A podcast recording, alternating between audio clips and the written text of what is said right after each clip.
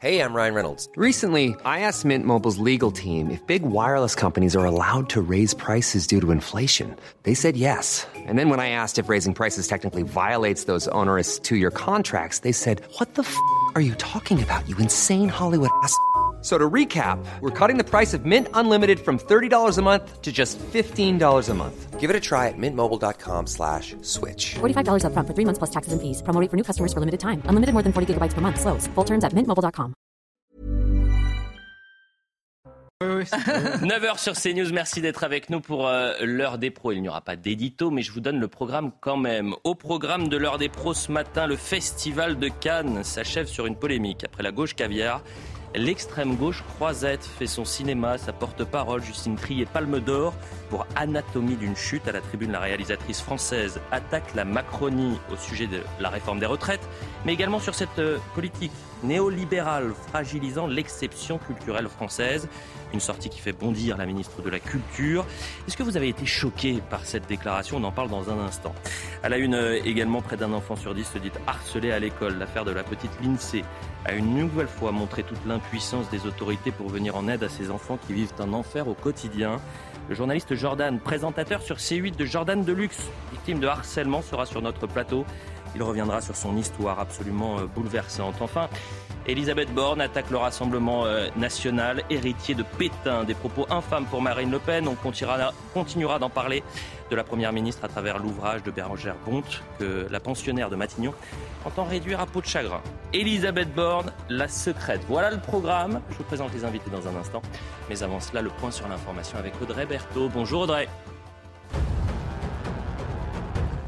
Bonjour Eliott, bonjour à tous. Et on débute avec euh, cette vague d'agressions à Montpellier. Euh, depuis plusieurs mois, les commerçants de la ville sont victimes de violences. Des individus qui semblent être des mineurs isolés entrent dans des boutiques et volent des marchandises.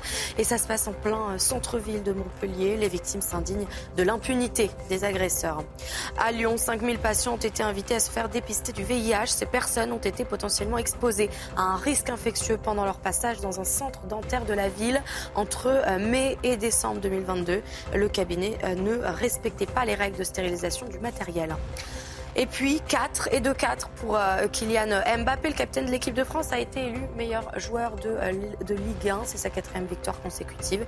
Il a reçu son prix hier soir à Paris. Et en recevant son prix, le joueur a adressé ses plus sincères pensées à Sergio Rico, le gardien du PSG qui a été victime d'un accident de cheval hier. Il est toujours dans un état grave. Merci beaucoup, cher euh, Audrey, pour le point sur l'information. On vous retrouve à 10h30 et c'est grâce à vous qu'on va commencer cette émission parce que vous avez publié un chiffre qu'on va découvrir dans un instant. Je vais présenter les invités Elisabeth Lévy, Philippe Bilger, Gérard Leclerc, Nathan Dever et Brigitte Millot. Bonjour à tous les cinq. Ravi de vous retrouver à l'unisson. On peut le refaire Bonjour, bonjour. Ravi. Je dirais presque une classe de la Troisième République. Vous voulez qu'on se lève? Bon, on a énormément d'actualités ce, ce, ce, matin, mais je voulais qu'on commence par ce chiffre qui fait froid dans le dos. Vous avez 8 femmes sur 10 en France qui disent avoir peur de rentrer chez elles le soir. 80% des femmes ont peur de rentrer chez elles le soir en France. Je le répète, le ministère de l'Intérieur va lancer demain une vaste campagne de sensibilisation avec des flyers. Il y a 5 millions de flyers qui vont être euh, ah, bah, déployés. Ah, bah, voilà, rassurés, c'est bon. C'est bon. Mesdames, mesdames, vous êtes rassurées. Pendant tout l'été, 5 millions de flyers, 8 femmes sur 10. Et donc, on est allé poser la question ce matin à ces Françaises. Est-ce que vous avez peur euh, le soir quand vous rentrez seule je me suis fait toucher les fesses sans mon consentement, euh, je me suis fait insulter, interpeller en soirée, en sortant de l'école, en sortant de la fac. et ça depuis mes 13 ans. Parfois, dans le métro, euh, j'aime pas rester, par exemple, euh, toute, toute seule. C'est pas toujours évident, c'est sûr, mais voilà, on essaie de, entre femmes surtout, je pense qu'on essaye de, se parler, essayer de se rapprocher, de pas laisser les euh, pas laisser les gens tout seuls. Nous, les femmes, on se sent souvent faibles et seules. Personne ne s'intéresse à nous, et la plupart du temps, chacun retourne, regarde à côté, parce que ça, ça ne m'intéresse pas, ça ne me regarde pas. C'est bien dommage. 80% des femmes. Alors, honneur aux dames sur ce plateau. Euh, euh, Brigitte, tiens, on va commencer par vous. Vous avez peur le soir lorsque vous rentrez seule ou pas? Non. Bon. Donc, vous faites partie des 20%. Mais euh, c'est vrai que quand on demande aux femmes si elles ont peur, je pense qu'on répond facilement oui. On peut Et si on demande aux hommes aussi Mais on demande à n'importe qui. Non, mais ce qui, est, ce qui est terrible, c'est que c'est quand même révélateur. Euh, on n'a pas tous les renseignements, mais est-ce que ce sont plutôt des jeunes femmes? Est-ce que c'est dans toutes les villes? Est-ce que c'est partout C'est un- C'est son- partout, c'est national. euh, euh, le rapport 2022 du Haut Conseil à l'égalité. Mm. 80% des femmes. Alors écoutez, faites attention au rapport ça- du Haut Ah bah Conseil à le problème du rapport. Non, non. Mais qu'est- qu'est-ce que le flyer va changer? Je veux dire, j'ai Ah bah pas. ça, je- c'est- des campagnes, Il y aura, c'est quoi ce- C'est un téléphone il y aura un QR code. Mais il faut le distribuer aux hommes, le flyer. Et même, il y a- ça, ces une prise de flyers. conscience quand même. Non, Oh, mais arrêtez inutile. avec. Arrêtez. Pas inutile. D'abord, excusez-moi, dans ce rapport euh, 2022, il y a des énormités. Par exemple, est-ce que vous avez déjà vécu des situations sexistes? Oui, on m'a déjà fait des compliments sur mon physique ou des remarques sur mon physique. Donc, si vous voulez, faites attention, c'est bourré d'âneries ce rapport. Oui, enfin là, euh, je, Non, je- mais je la doute peur- que la peur, euh, ça soit des, Oui, des, des. Est-ce Voilà. que j'ai le droit à une objection sans, si vous voulez, que ça vous énerve tout de suite Je vous le dis, dans ce rapport, jamais. il y a des tas d'âneries. Il y a des colères saines, Il Elisabeth. faut Lévy. faire attention. Deuxièmement, si vous voulez, le fait d'avoir peur, parce que vous savez très bien que dans certains endroits, moi, moi par exemple, je, je reconnais, j'ai pas peur, mais bon, je peux comprendre que je suis inconsciente et méchante, donc c'est certainement moi qui fais peur. C'est sûr. Voilà. et non, blague à part, bien sûr, les jeunes femmes. En plus, j'ai peut-être un peu passé l'âge de me faire harceler dans le métro. Mais bien sûr, les jeunes femmes vous disent, c'est pas forcément, moi j'ai des nièces, elles me disent pas forcément qu'elles ont peur, mais que elles se font euh, toujours enquiquiner. La plupart d'ailleurs ne prennent pas le métro le soir. Oui. Mais le fait d'avoir peur, c'est une question de risque.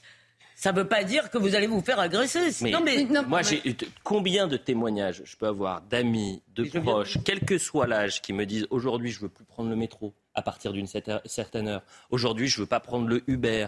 Euh, aujourd'hui, je ne Ah, me sens Uber pas non plus en, en sécurité dans le dans, dans, dans, dans le dans, la rue à Paris. Ce qui est terrible, c'est qu'on en arrive à ce mouvement. Je ne sais pas si vous avez vu, on doit porter une chemise, c'est-à-dire que les jeunes filles sont obligées de mettre ce qu'on appelle, je ne sais plus. quel La, le- le la chemise de, de métro La euh, chemise de contre métro, c'est-à-dire qu'en fait, quand elles rentrent dans le métro, elles prennent une grande chemise pour cacher leurs vêtements qui pourraient être ou trop courts, ou trop décolletés, ou etc. C'est-à-dire qu'on en arrive Philippe à des Gérard, situations ensuite. pareilles. Donc la peur, elle existe, elle est réelle. Et il faut essayer quand même de tout faire pour l'enrayer et pour euh, protéger. Peut-être être à plusieurs, peut-être, je ne sais pas. Mais, mais les flyers doivent aussi, euh, c'est pas seulement pour les jeunes filles, j'espère que c'est pour les garçons. Ben, un, il sera dé- dé- déployé dans, euh, Ah, évidemment, euh, ces 5 millions pendant tout l'été, où il y aura un petit QR code euh, qui permettra aux personnes qui ont été harcelées de signaler tout de suite, d'appeler euh, un poste de police c'est- 24 heures sur 24. Ah. Parfait, mais bon, quand même, Ah. on est en France, et 8 Français sur 10 sont pas. À une certaine époque, on, on nous en- on nous enjoignait de choisir entre l'insécurité trop réelle et puis le sentiment d'insécurité. On nous disait que l'insécurité n'existait pas. Je pense qu'aujourd'hui, on ne sortirait plus cette absurdité, mais peut-être que les femmes et peut-être aussi les hommes sont tellement imprégnés par la certitude de l'insécurité qu'elles exagèrent leur peur, finalement, il me semble. Mais moi, je le je- Allez, Gérard, Je Gérard. crois que Philippe a parfaitement Oui, oui. résumé la chose. Non, mais il Gérard. suffit d'écouter ce que disaient euh, les femmes qu'on a entendues dans le reportage. Elles vous parlent pas d'agression physique, même si elles existent aussi. Attention. Elles vous parlent de harcèlement, elles vous parlent d'insultes, elles vous parlent voilà de, de même de de, de Enfin, regards, de c'est choses comme agression ça. lorsqu'on vient vous toucher. alors oui, mais je c'est pas une agression physique. Ah bon, c'est quoi Non, quand je, elle, elle Quand parle, on vous je reprenais, je reprenais les mots qu'elle qu'elle Ah oui, la employait. première Elle personne disait, dit, elle me- on m'a le harcèlement, c'est pas forcément euh, physique. Le harcèlement, souvent, c'est oui. des mots, c'est des choses comme ça. C'est des mots, c'est des qui sont tout à fait insupportables. Mais tout va non. bien, Madame la Marquise. Mais, fait. euh, c'est exactement. Sur les qui ont peur vous, Mais là, on bon, bah, demande tout va pas bien. ça, mais, mais personne ne dit ça. C'est Je dis même qu'il y a en France un problème sur ce point précis qui est très Nathan. inquiétant et que l'on retrouve à un degré bien Bon. supérieur avec ce qu'on appelle les féminicides, Nathan. le nombre de femmes qui sont pardon. les 150 femmes Non, qui sont Nathan. assassinées chaque Je année. pense Nathan que, qui n'a pas encore que parlé. cette peur euh, concerne aussi des souvenirs. C'est-à-dire qu'il y a eu des études qui ont été faites il y a quelques années qui avaient montré, par exemple, dans le métro parisien, que 100% des femmes ont déjà, qui prennent le métro ont déjà été embêtées dans le métro. Que ce soit euh, des frottements, que ce soit des agressions, que ce soit des viols, que ce soit des insultes euh, sexistes ou des, ou des menaces. Euh, si on prend le mot embêté au sens très très large, Non, on avance. 100%. Donc à partir de là, 80%, je pense que ça exclut les 20% de femmes qui rentrent en voiture, peut-être, ou je ne sais pas. Mais en tout cas, évidemment, que les les personnes qui ont déjà été agressées dans le métro, quand, au moins une fois, ou embêtées gravement, quand elles prennent le métro, elles, y- elles, Mais elles vous ont un petit peu peur, c'est dans, tout le à fait même, dans la normal. même phrase des insultes et des viols. Excusez-moi, mais là, Personne n'a dit ça. Personne n'a dit ça. Merci. Mais bon, voilà, c'était le chiffre, le chiffre de ce matin, mais c'est évidemment un, un, rapport qui date de 2022. Mais c'est intéressant d'avoir le témoignage de ces femmes qui disent j'ai souvent été harcelée. Dans l'actualité également, le Festival de Cannes. Qui a regardé la cérémonie de clôture? Philippe Guiget. Vous avez été choqué par ce qui s'est passé ou pas? Philippe euh, D'abord, euh, absolument, par là.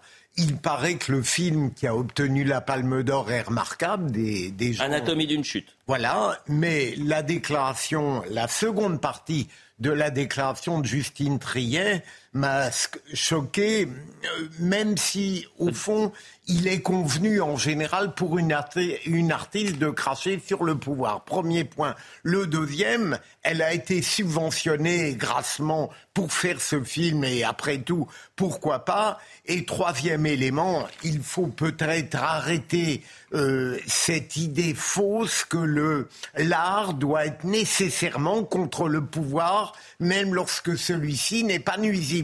Euh, C'était grotesque. Je recontextualise la Palme d'Or. Pardon, ouais. c'est déjà intolérable dans les Césars mais à Cannes, oh, fallait complètement. On entendra d'ailleurs dans un instant euh, Christophe Carrière qui dit que c'était pas le moment, c'était pas l'endroit. Mais j'ai l'impression qu'on découvre un peu la lune. Si vous me dites que le cinéma aujourd'hui français et depuis des années est à gauche, on entendra Godard en 68. Vous verrez, c'est euh, vieux comme le monde. La Palme d'Or, je le répète, revient à Justine Trier. Elle devient la troisième réalisatrice seulement. Hein. C'est la 76e édition. Troisième réalisatrice euh, euh, de l'histoire à obtenir le grade. On aurait pu évidemment parler de son film ce matin. Euh, on aurait pu parler par exemple de son message adressé, je ne sais, je sais pas, euh, aux femmes iraniennes, euh, un message à, à l'Ukraine, que sais-je? Bon, ça manquait d'émotion, vous avez dit, euh, Brigitte Millot. On va écouter Justine Triet. Prend le bas de combat, la ministre, estomaquée, elle a dit. Oui, absolument. Cette année, le pays a été traversé par une contestation historique, extrêmement puissante, unanime, de la réforme des retraites.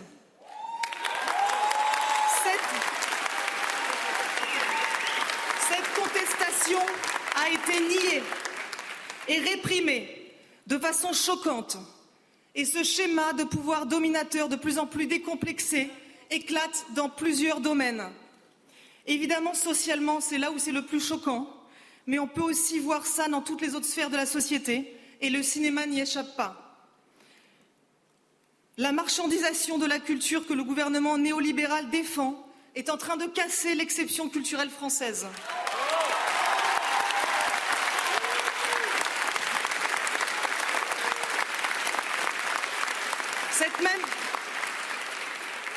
Cette même, exception culturelle sans laquelle je ne serais pas là aujourd'hui devant vous. Je vous donne la réaction de Rima Abdulmalak, heureuse de voir la Palme d'Or décernée à Justine Trier, la dixième pour la France, mais estomaquée par son discours si injuste. Ce film n'aurait pu voir le jour sans notre modèle français de financement du cinéma qui permet une diversité unique au monde. Ne l'oublions pas. Je rappelle que le film a coûté 6,2 millions d'euros.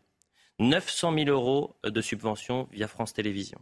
500 000 euros en avance sur recette du CNC. 270 000 euros de la région Rhône-Alpes et 1 200 000 de Canal+. Donc en fait, 4, 4, 5 e ce sont des soit subventions publiques et euh, un financement de, de, la part de la part. Interventions des de, de Canal+, c'est de la production. Laissez-moi terminer. Euh, J'ai dit soit c'est du financement ah, public, soit c'est une intervention, effectivement, en un financement de la part de, de Canal+, 1,2 million.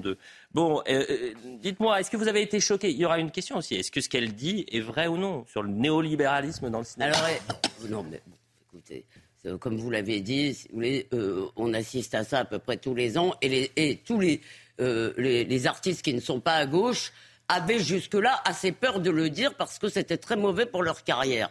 Mais là où j'ai quand même envie d'être un tout petit peu ironique, si vous voulez, c'est que pendant six mois ou quatre mois, dans tous les médias, y compris sur ce plateau, on nous a expliqué tous les jours, le matin, le midi, le soir, que cette réforme des retraites était la pire chose qui ait jamais existé, que c'était vraiment cruel, que le gouvernement. Donc finalement, oui, je, je veux dire, c'est complètement stupide de le faire à Cannes. Et il y en a assez du, de l'art édifiant, de l'art moral, mmh. si vous voulez, mais on y contribue d'une certaine façon. Parce que. Vous avez remarqué qu'elle a été soutenue par toute la gauche et l'extrême gauche. Euh, c'est la nouvelle. Euh, Queen, la nouvelle reine de, de la NUPES. Ça sera peut-être la candidate en 2027. Jean-Luc Mélenchon, merci à Justine Trier pour son courage. En plus de son talent, Cannes revient à sa tradition. C'est la gauche résistante qui a créé ce festival. Merci. Je vous propose juste une réaction, enfin en tous les cas de rembobiner, de voir ce qui s'était passé en 1968 avec euh, Godard. Il n'y a pas un seul film qui montre des problèmes ouvriers ou étudiants tels qu'ils se passent aujourd'hui. Il n'y en a pas un seul, qu'il soit fait par Forman, par moi, par Polanski, par François, il n'y en a pas. Nous sommes en retard. Parle solidarité avec les étudiants et les ouvriers et vous me parlez travail et gros plans. Vous êtes On l'entend mal, mais il dit vous êtes des, je vais le dire à l'antenne, vous êtes des cons Nathan Devers. Ça, c'était Godard. Ça avait, de la, ça avait de la gueule quand même pour rester. Un peu plus que Justine Trier, vous trouvez? Ouais, c'est la, c'est la nuance, le, la réticence que j'aurais face au discours de Justine Trier, c'est que je trouvais que c'était un discours, euh, non pas sur le contenu, hein, mais sur la forme, un peu content- consensuel, un peu attendu, un peu en langue militante que ChatGPT aurait pu écrire. Sur le fond, cependant, me semble-t-il, elle a raison. C'est-à-dire que, euh, évidemment, le cinéma est politique. Évidemment, on ne peut pas camoufler sous le vernis du glamour un contexte politique qui fait que depuis trois mois, euh, il y a eu en effet, quand elle dit que le peuple était quasiment unanime contre cette réforme des retraites, ce qu'elle dit est vrai.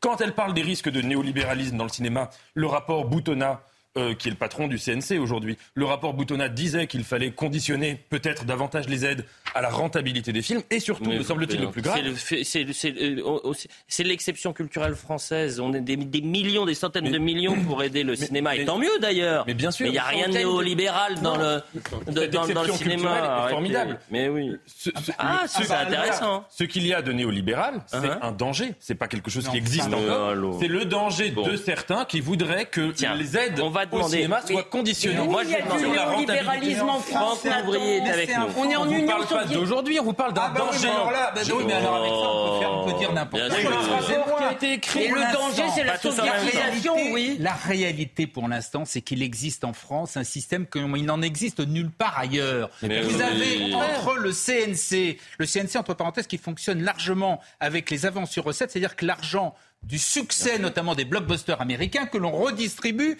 aux euh, réalisateurs français. Ce qui permet à la France de produire chaque année 2 à certain 300 nombre films, films ce qui n'existe quasiment Philippe. ailleurs. Donc Nulle entre part. le CNC, entre les, les- les- les- ce que versent les télévisions publiques, entre eux au niveau de la production, comme l'a rappelé Elliott, ce que donne Canal+, etc., il n'y a aucun pays Mais au monde oui. qui soutient attendez, autant le cinéma. Je, je, le- je passe également sur les régions. C'est un cas etc., etc. exceptionnel. Donc, venir nous dire qu'on nous Bon. serait dans un pays euh, ultra-libéral, où ce serait la marchandisation de la culture, mais c'est aberrant, c'est Tiens, absurde. on est en direct avec le maire de la Baule. Franck, ça faut on est en direct avec le maire de la Baule, Franck Louvrier. Euh, on va revenir avec vous dans un instant sur euh, une actualité beaucoup plus lourde, puisque vous avez été euh, menacé de mort, Franck Louvrier.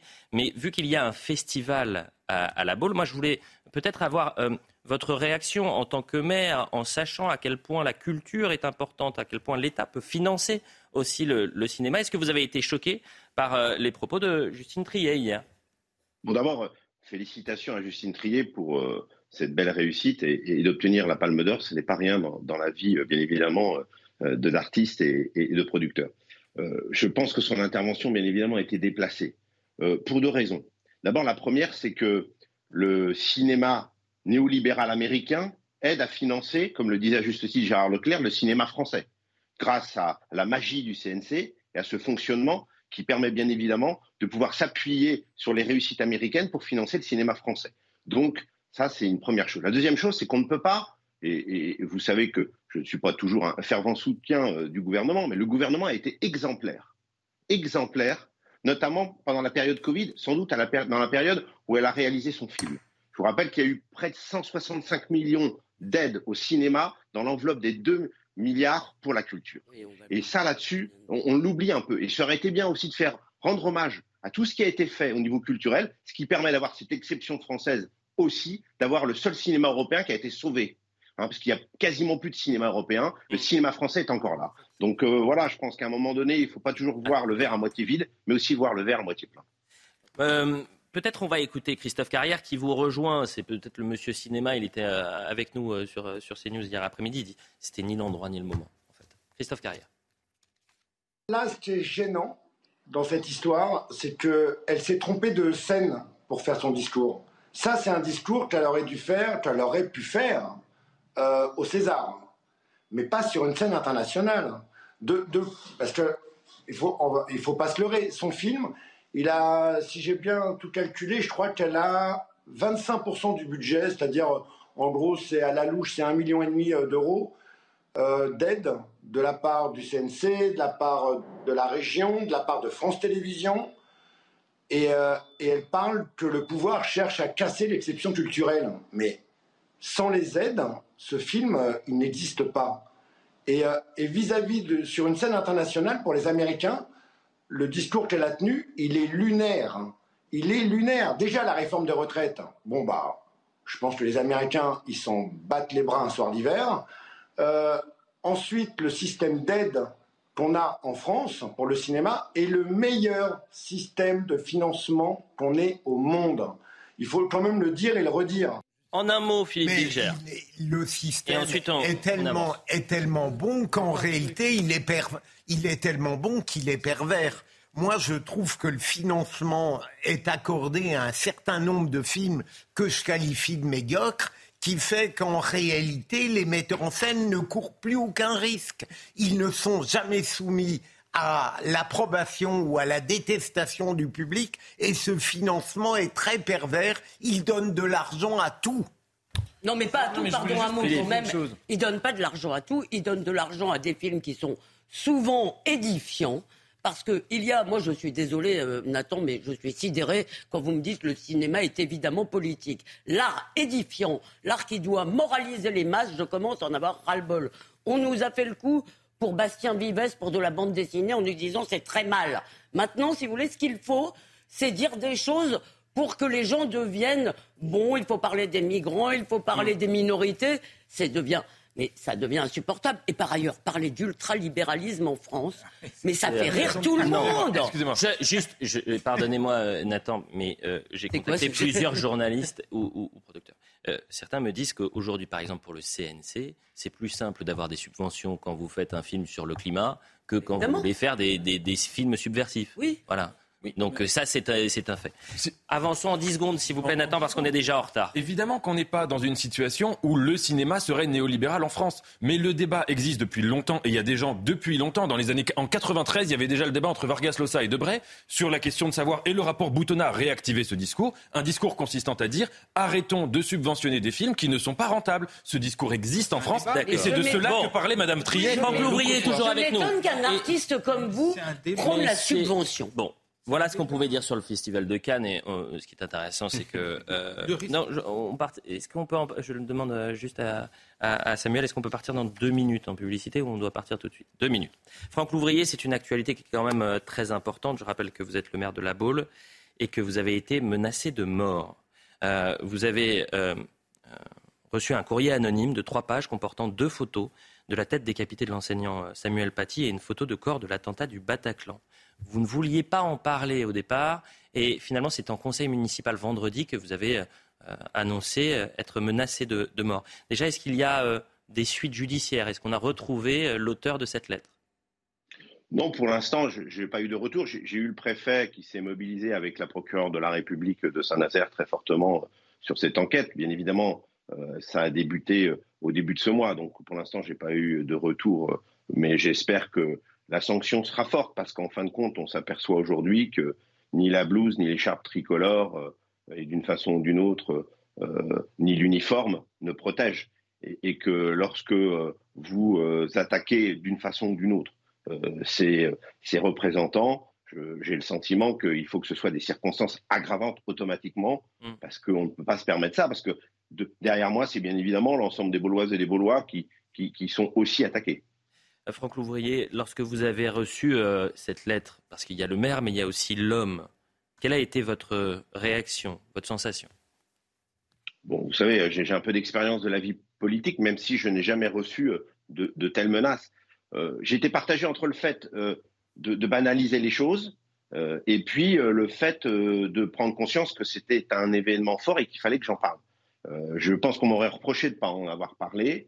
Et, donc de ce fait-là, euh, j'ai pris un peu de temps et le conseil municipal qui, a suivi, j'ai évoqué le sujet, surtout dans le contexte dans lequel on est ici en Loire-Atlantique. Je vous rappelle qu'à à 25 minutes d'ici, Yannick Morez a eu sa maison brûlée ainsi que son véhicule, que nous avons eu le maire de Rosé qui s'est suicidé il y a à peu près deux ans à la suite de menaces, qu'il y a 23 ans, il y a eu une bombe qui a été déposée euh, dans l'intercommunalité qui visait euh, à l'époque un maire et c'est un agent qui en est mort. Donc voilà, donc ce contexte-là aussi qui ne fait que s'amplifier en matière de violence, euh, il est important bien sûr de le mettre en lumière parce que la seule la transparence permet de lutter contre ces phénomènes. Et il faut se rappeler qu'en 2022, plus de 2000 élus ont été menacés verbalement ou, ou, physiquement, avec une hausse de plus 30% en, l'espace d'une année. Merci beaucoup, euh, Franck Louvrier. La publicité, vous restez un peu avec nous, Brigitte Millot, parce que juste après la pub, on va parler de, Didier Raoult, qui est dans le viseur de, milliers de, médecins. Une tribune qui a été publiée dimanche sur le site Le Monde avec des accusations qui sont extrêmement lourdes euh, pour euh, Didier Raoult. La publicité, on revient dans un instant. 30 sur CNews, le point sur l'information. André Berthaud. Elisabeth Borne qualifie le Rassemblement national d'héritier de Pétain. Je pense qu'il ne faut pas banaliser ces idées. Ces idées sont toujours les mêmes. Je continue de penser que c'est une idéologie dangereuse, a déclaré la Première ministre dans un entretien à Radio J hier. Le président du parti, Jordan Bardella, a dénoncé des propos graves, mensongers et injurieux. Cinq jours pour mettre fin à la pollution du plastique. Une session de discussion s'ouvre aujourd'hui. Les représentants de 175 nations aux ambitions différentes se retrouvent au siège de l'UNESCO pour une deuxième session de négociation. Cinq sessions euh, au total sont prévues pour aboutir à un accord. Et puis la Chine va envoyer son euh, premier astronaute civil dans l'espace. Le décollage est prévu cette nuit à 3h30 du matin, heure française, pour la station spatiale Tiangong.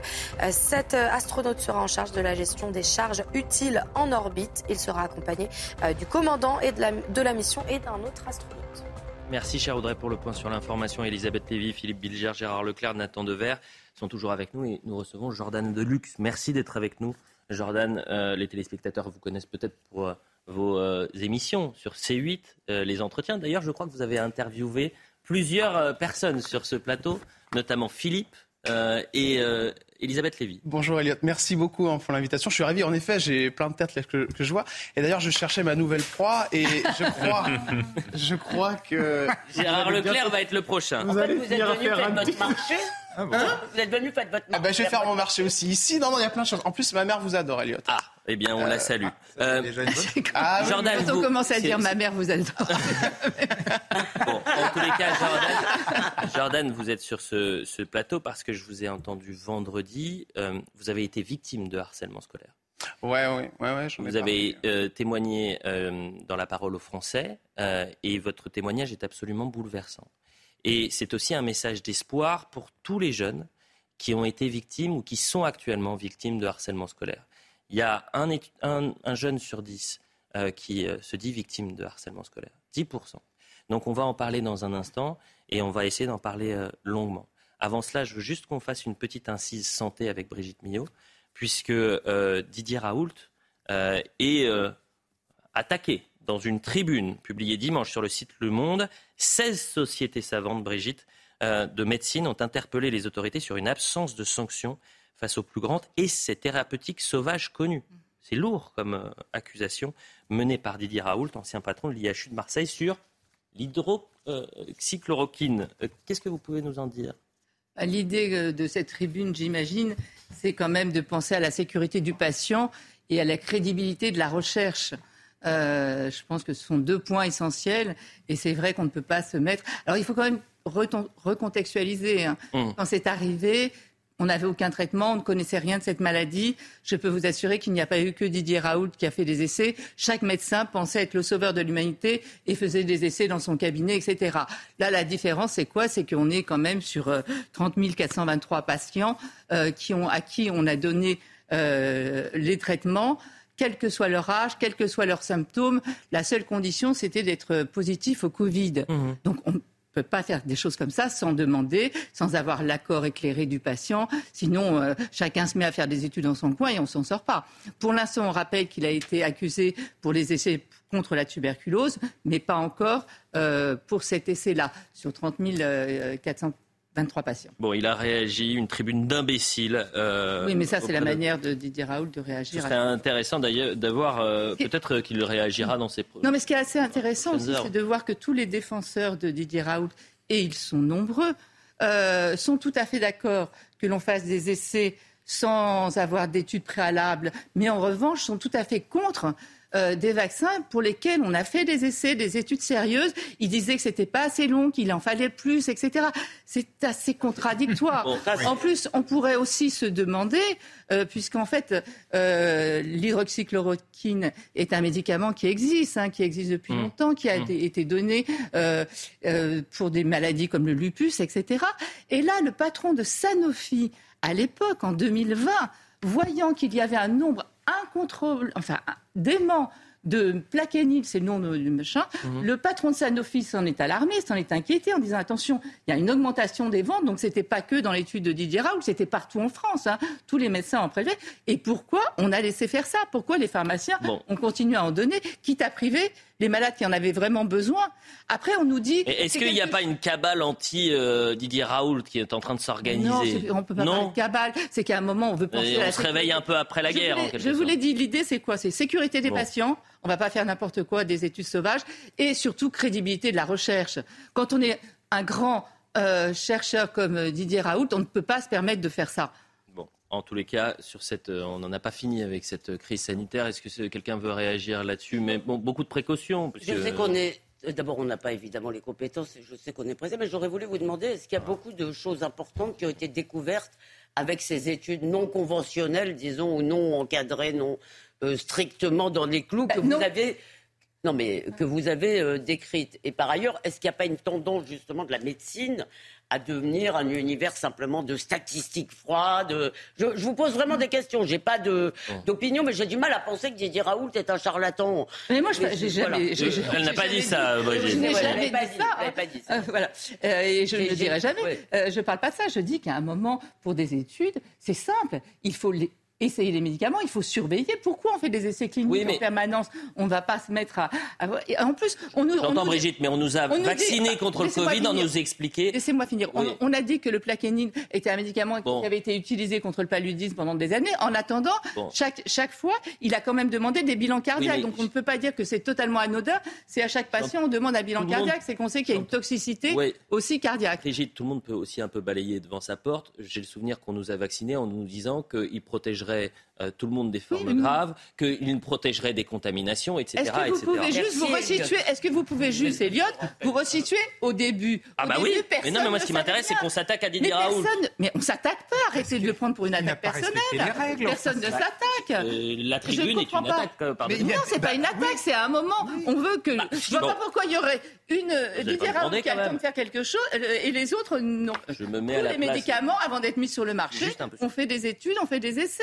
C'est pas. Pourquoi vous le prenez pour une Ah, attaque mais attendez, euh, c'est pas c'est la sensation que ça donne. Mais avançons un tout petit peu parce que au, au fond, l'information, je trouve, santé du week-end n'est pas celle-ci. Mm. C'est une information qui est une source d'espoir. Et là, on va parler du vaccin contre le cancer, Mm. euh, chère Brigitte. Les vaccins contre le cancer font l'objet de nombreux essais cliniques. Les plus avancés atteindront bientôt l'ult- l'ultime étape, la phase 3.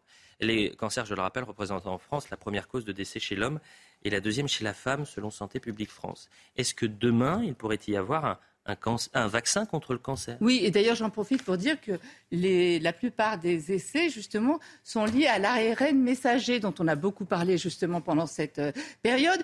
ARN messager sur lequel on travaille depuis plus de 30 ans, justement, contre le cancer. Donc, c'est pas quelque chose qui est tombé du chapeau, l'ARN messager. hein. Donc, effectivement, on l'utilise. Notamment, il y a eu un essai contre le cancer du pancréas, qui est un des cancers les plus redoutés et les plus redoutables. Cet ARN messager qui va permettre comme ça de reconnaître la nature de la tumeur, la carte d'identité de la tumeur.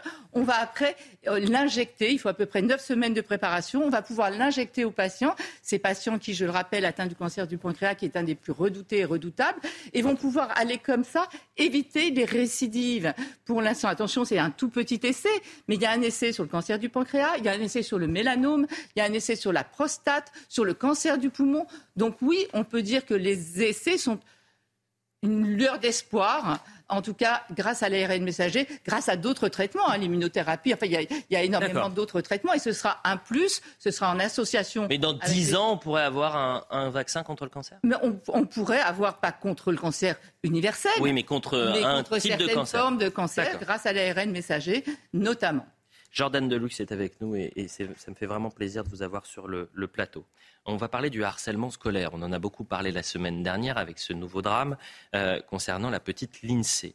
Je rappelle que le parquet de Béthune, euh, dans le Pas-de-Calais, a annoncé la mise en examen de cinq personnes, dont quatre mineurs pour harcèlement scolaire ayant conduit au suicide et un majeur pour menace de mort. La jeune fille de 13 ans s'est suicidée chez elle euh, le vendredi 12 mai dernier. Elle était harcelée par un groupe de filles. Un harcèlement du lundi euh, matin quand elle arrivait jusqu'au dimanche soir, puisque en plus d'être harcelée à l'école, il y a évidemment le poids des réseaux sociaux. On va écouter son beau-père, puisque son beau-père avait alerté l'établissement scolaire. Et il ne s'était rien passé. On a été avisé par euh, une amie à elle que des gamines voulaient, voulaient taper sur elle. Donc moi je suis venu parce que je pense que n'importe quel parent euh, va à la sortie si on sait que ça va en venir aux mains. Et quand effectivement, quand on est arrivé sur, place, euh, bah, la bagarre a éclaté. Il y avait tout le corps enseignant, les CPE, les, surveillants. Et c'était la petite attraction quoi. C'était la petite attraction parce que moi j'ai même, euh, attrapé le, directeur du collège et je lui ai dit, vous attendez quoi que, qu'on, en vienne au suicide? Et malheureusement, ben, six mois, euh, quatre mois après, ben, c'est ce qui s'est passé. En France, le suicide représente 16% des décès chez les jeunes de 15 à 24 ans et les chiffres révèlent que 800 000 à 1 million d'élèves seraient victimes de harcèlement, soit 6 à 10% d'entre eux. Vous êtes sur ce plateau, Jordan, parce que après ce nouveau drame, vous avez décidé de témoigner. Et vous avez témoigné, je le dis, vendredi, parce que vous avez été victime de, de harcèlement. Mais c'est aussi une source d'espoir pour ces jeunes qui sont harcelés de vous voir ici, parce que vous avez su vous relever. Euh, vous avez été harcelé euh, pendant combien de temps? Oh, ça a duré pratiquement cinq ans, moi. C'était. euh, ouais, c'était Excusez-moi, parce que ça m'émeut de voir ce- cette histoire, parce que, voilà, elle y est passée, quoi. Vous voyez, elle s'est suicidée. Et, euh, et l'école, encore une fois, voilà, rien vu, ou ils voient, mais ils font rien. Enfin, moi, c'est un peu ce que j'ai eu comme problème euh, quand j'étais dans ce fameux lycée. Donc, ça, me, fait de la peine de voir que, voilà, c'est la seule solution. Et, sincèrement, c'est vrai qu'on y pense hein, à cette, à cette fin. Plus d'une fois. Moi, ça a commencé quand je suis arrivé. En fait, j'étais dans un petit, un petit collège euh, de campagne, donc euh, Motoban de Bretagne. Donc, euh, tout se passait très bien. J'étais très entouré. Et puis, du jour au lendemain, je suis passé dans un grand lycée à Rennes. Et c'est vrai que je m'étais dit, bon, je vais aller à Rennes, je vais, bien m'habiller, je vais toujours me mettre en costume, me mettre bien, tout ça. Ça a commencé déjà avec de la discrimination au niveau des vêtements. Très rapidement, bon, c'était la mode des baggy, tout ça. Je sais pas si vous vous rappelez de cette mode avec les pantalons très larges. Et, euh, et je me souviens très, très rapidement, j'ai commencé à, me- à- à me faire mettre à droite, à gauche, euh, au niveau de, de, de, comment dire, euh, des- De la cour de récré. des- de la cour de récré. euh, tu te fais regarder. Enfin bon, niveau niveau vestimentaire, ça ne collait pas. Puis je venais de la campagne, donc ça pose un problème. Donc euh, ça avançait comme ça, doucement. Et puis je me rendais compte que bon, je, je devenais un petit peu la risée à droite, à gauche. J'ai essayé de prendre un peu sur moi. Et en fait, très rapidement, euh, c'est créer des groupes. Et alors ça, c'est terrible. C'est-à-dire que vous êtes euh, à l'école, donc tout se passe bien. Euh, vous essayez de rester droit dans vos bottes. Vous dites bon, de toute façon, euh, voilà, je vois bien que je suis mis à l'écart, mais je vais essayer quand même d'avancer. Et là, se créent des groupes qui, les uns après les autres, se relaient. C'est étonnamment très bien ficelé parce que c'est comme si tous les jours, il y avait une personne qui venait et qui dit Bon, alors lui, je vais me le faire. Aujourd'hui, c'est ma journée. Je vais me faire Jordan toute la journée. Et c'est tous les jours. À chaque fois, ça m'émeut d'en reparler parce que ça me fait revenir dans des souvenirs terribles où euh, vous avez tous les jours des gens, et c'est ce que je disais sur le plateau de Michael Dorian là, sur, sur CNews, c'est que euh, on disait toujours tu ne sers à, à quoi tu sers, tu sers à rien. Et je peux vous dire qu'à un moment, vous n'en pouvez plus. Vous en parlez aux profs. Ils ont, euh, je sais pas combien de classes à gérer, ils ont rien à faire. Euh, ils- ouais, à un moment, j'en parle à une prof, je lui dis, il faut que vous fassiez quelque chose parce que moi, je vais, je vais pas tenir quoi. Elle en parle au CPE, ils trouvent la bonne idée de prévenir toute la classe. Devant ils tout me le disent- monde. Ouais, bien évidemment. Et puis ils me disent, surtout, vous venez pas, Jordan, vous venez une demi-heure après. Donc moi, après, je suis rentré en plein cours. hein. Comme, comme par hasard, elle a dit, on va inventer que vous avez un retard. Je dis, me faites pas ça, me faites. Si, si, on va régler le problème. Voilà les solutions. euh. Et euh, j'en ai vou- voulu au corps professoral parce que c'est. Enfin, je veux dire, quand on sait pas faire, faut pas faire. Quoi. Il, faut, il faudrait vraiment un- une personne dédiée dans chaque collège ou dans chaque lycée qui, qui est dédiée à ça, qui prend un élève et qui, qui- qui l'aide et qui, fait comprendre les choses. Et encore, moi, il n'y avait pas les réseaux sociaux à ce moment-là. Vous, vous concernant, c'était un harcèlement physique ou c'était un, harcèlement des, des- des insultes, des, messages? Qu'est-ce que c'était? Ah non, moi c'était tout. hein. Moi j'avais euh, j'avais physique aussi. euh, je me souviens. Bon, alors, même une fois où je me rappelle, c'était carrément euh, dans ma, dans ma commune où mon père est venu m'aider. Là, en l'occurrence, j'avais pas prévenu mes parents, mais là j'avais un problème carrément avec un, un mec qui m'emmerdait tout le temps, quoi, qui était à côté du lycée. Donc mon père est, est venu, il l'a calmé. Et, euh, et euh, sinon, euh, c'était, il y avait plein plein de choses différentes. C'est-à-dire que au niveau du moral, par exemple, j'avais trouvé une combine à un moment parce que je me disais c'est pas possible, je mangeais tout seul. Et ça, c'est humiliant, vous voyez. Et à un moment, j'avais trouvé une combine. Je dis bah écoutez, je vous donne un dessert et en échange, je mange avec vous, quoi. Je sais pas si vous vous rendez compte, mais c'est et c'est l'humiliation la plus totale. Quoi. Vous vous rendez vous êtes obligé de donner un dessert pour manger avec quelqu'un. Ça a duré trois ans euh, bon, Ça a duré pratiquement, euh, ouais, pratiquement cinq ans, quoi, cette histoire. vous, vous en parliez à vos parents? Mais non, j'en parlais pas parce que je voulais pas en parler à ma mère. C'est ma mère, déjà, quelqu'un de très doux. Euh, Ma mère, c'est un bonbon. J'avais pas du tout envie de l'embêter avec ça. Et puis, et puis, elle aurait pas su. Elle aurait, elle aurait, quoi, changé de collège ou de lycée, pardon. Ça aurait été un problème. Enfin, je veux dire, c'était, tout était, euh, c'était trop compliqué. Donc, en fait, on se renferme. Et là, je pense que s'il y a des élèves qui regardent, ils vont comprendre ce que je dis. On se renferme et on essaye de se trouver des trucs, quoi, pour, pour y penser. Et j'avais un truc, je faisais tous les jours. Je regardais ma montre en cours et je regardais la trotteuse. Et je me disais, il y a une chose qui est sûre et certaine, c'est que les secondes, elles passent et que dans une heure, cette heure de ma vie sera terminée et, et- et- et que c'est toujours ça en moins que j'aurais pas à faire. Et je vous jure, c'était tous les jours. C'était insupportable. Et ça continue aujourd'hui dans, dans le sens où, si vous voulez, j'ai jamais réussi à, me- à me libérer de ça. quoi. C'est super dur. Et pourquoi en parler maintenant? Pourquoi ne pas en parler avant?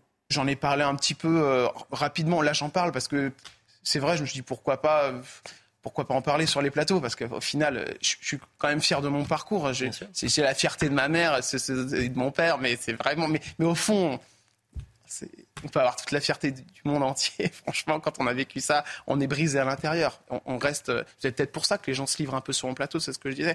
Peut-être parce que j'arrive à, à les écouter, à, à comprendre des fois ce qui- ce qu'ils qu'ils ont vécu, parce que les grands artistes ont souvent une grande fragilité et, et de grandes failles. Et pourquoi en parler maintenant? Euh, euh, Parce que le temps a passé et parce que euh, j'étais lâche euh, quand, quand j'avais cet âge-là. Bah, lâche, la j'étais- lâche. Et, votre pas- témoignage est un témoignage de courage parce que vous avez su euh, vous relever. Mais est-ce que ce que vous avez vécu euh, en tant qu'étudiant, en tant que pardon, collégien et lycéen, euh, influe sur euh, euh, votre rapport, par exemple, à l'entreprise aujourd'hui, le au rapport aux autres? Oui, bah, c'est- c'est-à-dire que la moindre chose peut me. C'est des séquelles psychologiques après, si vous voulez. Parce que comme ça construit un gamin, et je pense que c'est Brigitte, ce que vous allez me dire, c'est que du, du coup, plus, plus, plus loin après dans la vie, on, on- on a de, de nouveaux soucis. Et je vais vous dire, euh, j'ai pas été plus loin dans l'interview, mais j'ai vécu euh, la même chose aussi. euh, euh, avec un grand youtubeur, hein, le plus grand youtubeur français, je ne vais pas citer son nom, il m'a fait vivre des trucs, je peux vous dire, assez costauds. hein. C'est-à-dire après le lycée, lorsque vous Après avez le commencé lycée, en tant que commencé- stage. euh, J'ai commencé un peu à droite à gauche dans des chaînes de télé. Dans des- et J'ai vécu aussi euh, des, des trucs difficiles, quoi. Et euh, j'en avais parlé comme, comme un con, quoi. Parce que, voilà. Et je me suis, ouais, je me suis retrouvé euh, euh, pris à mon propre piège. Je me suis retrouvé à faire un dîner de cons avec euh, des youtubeurs. euh, Et là, je me suis dit, mais qu'est-ce que je fais là, quoi? Et c'était clairement euh, le dîner de cons. On va se faire Jordan, quoi. Et euh, c'est des trucs, mais ça, vous- ça vous, vraiment, ça vous bousille, quoi. Vous on, on se connaît bien avec Jordan. On- moi, ce que je trouve très important, c'est, comme tu l'as dit, tu as, été, tu as pensé au suicide aussi euh, plusieurs fois. Et surtout, ton message, il est important pour les jeunes. C'est de dire qu'on s'en sort. C'est-à-dire qu'il faut vraiment toujours garder un espoir, pouvoir en parler, pouvoir essayer, enfin pas toujours malheureusement, mais ton message de toujours dire il faut essayer de trouver quelque chose, une passion, euh, s'accrocher à quelque chose, il est très fort. C'est comme ça que tu as réussi à t'en sortir. Ouais, c'était mon truc. Ouais, ouais, j'ai essayé de m'en sortir, c'est vrai, Brigitte. C'est marrant parce que j'écoute vos mots et j'ai envie de vous dire que vous avez raison, Brigitte. Je suis d'accord avec vous. J'aurais pas dû dire toujours. Non, non, pas raison. du tout. Non, non, mais Mm. c'est avec votre sensibilité et c'est vrai que si on n'a pas vécu, on peut. Mais ce que je veux vous dire, c'est que oui, j'ai envie de dire aux gens, on peut s'en sortir, mais finalement, on s'en sort pas. C'est ça que je veux vous dire. Non, non, mais il y a toujours un petit nuage noir. Voilà, c'est ça. mais- Oui, il y a toujours un nuage noir, Il y a ouais. du ciel bleu dans votre vie. Bien sûr, Euh, mais au fond, on n'est jamais ce qu'on a. Enfin, vous voyez, ça, ça a brisé Ça vous a quelque chose. C'est comme si, je sais pas, c'est comme si on m'avait cassé une jambe et que j'ai cette attelle là tout le temps. Et c'est terrible parce que peut-être qu'il faut aller voir un psychologue, j'ai jamais fait. Hein, mais... Ah oui? Non. Ça vous a- Non, bah non. Et est-ce que c'est des gens comme vous et moi qui harcèlent? Est-ce que c'est des gens particulièrement méchants, des salauds qu'on pourrait repérer Ou est-ce que c'est... Ah non, non, c'est des gens, souvent, c'est des gens en échec scolaire. hein. Moi, c'était les, les deux caïds de la classe. Et en fait, ce qu'ils ont fait, c'est que, euh, donc je voyais bien, ils, ils commen- ils commençaient à, à prendre une partie de la classe. Et il y en a deux ou trois qui se sont, qui sont dit, on va l'aider quand même, Jordan. Ça m'a fait plaisir. Et très vite, en fait, l'autre, euh, le caïd, il a fait, non, non, attends, c'est bon, tu, tu vas tu l'aider, bah toi, on va te faire la même chose. Et il s'est fait prendre dans le truc. Donc très vite, très rapidement. euh, Et comme le disait Elliot, maintenant, en plus, il y a les réseaux sociaux. C'est-à-dire que c'est 24 heures sur 24. Vous êtes harcelé en permanence. Ah, c'est une horreur. C'est une horreur. Et, et- et- et pour revenir à cette histoire de, de, de- de- de suicide, euh, c'est vrai, j'en, parle et je dis, il faut pas avoir honte de dire le mot, quoi, parce qu'à un moment, euh, vous dites, mais à quoi ça sert franchement? Vous venez tous les matins, vous vous vous faites descendre comme ça devant les, devant, devant les élèves, c'est une humiliation permanente. Mais, mais qu'est-ce que vous voulez qu'ils fassent, les gamins? Moi, à un moment, c'est vrai, je l'ai dit, euh, je me suis dit, bon, allez hop, à quoi ça sert de, de- de continuer? À quoi ça sert? C'est pas la c'est pas la solution au final? C'est vrai, non, c'est pas la solution. Mais on y pense. On se dit allez hop, euh, des médicaments et puis une, une bonne dose d'alcool et puis on va on va être tranquille quoi. J'ai envie de laisser. tran- j'ai- j'ai- vous voyez ce que je veux dire? C'est excusez-moi parce qu'à chaque fois ça me, ça me- c'est c'est- c'est très dur d'en parler parce que c'est des, des, des choses qui c'est c'est pas c'est pas pensé en fait. Je crois que ça se pensera jamais et peut-être que je fasse un travail sur moi-même. Mais c'est des choses vraiment difficiles et quand je vois euh, voilà quand je vois ça euh, quand je vois des enfants qui se pendent ou ce genre de choses, je dis bah ouais bien sûr on y pense tous. Euh, justement, pour essayer d'avoir une source d'espoir. Et moi, je le répète, c'est-à-dire que derrière votre traumatisme qui perdure, il y a un courage. C'est-à-dire qu'aujourd'hui, vous avez réussi à vous relever. vous êtes, vous l'avez dit, vous êtes la fierté de vos parents. euh, vous euh, euh, faites un métier absolument formidable. Vous êtes une bonne personne. Donc vous avez évolué, vous avez grandi. Et peut-être que ça vous a aussi un peu renforcé dans ce malheur-là.